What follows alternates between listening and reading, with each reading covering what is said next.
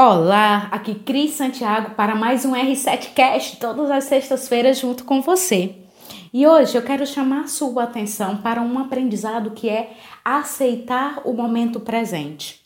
É, uma das coisas que mais causa sofrimento ao ser humano é quando ele começa a não aceitar as coisas que estão acontecendo na sua vida. E a compreensão de que o momento presente ele é sempre perfeito, mesmo quando é um momento difícil, ele é perfeito porque esconde uma oportunidade de crescimento, de evolução. Há sempre algum aprendizado ali escondido. E a compreensão de que nada nessa vida é eterno, tudo está em movimento rumo à evolução. O que cada um de nós devemos buscar é a conscientização do aprendizado que a gente precisa ter em cada etapa da vida.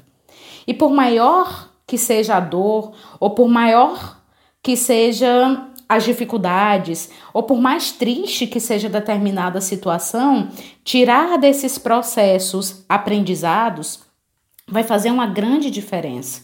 Né? Então, que você possa começar essa semana com coragem, com alegria e principalmente com uma vontade intensa de aprender cada vez mais. Eu quero que você pense no movimento das ondas.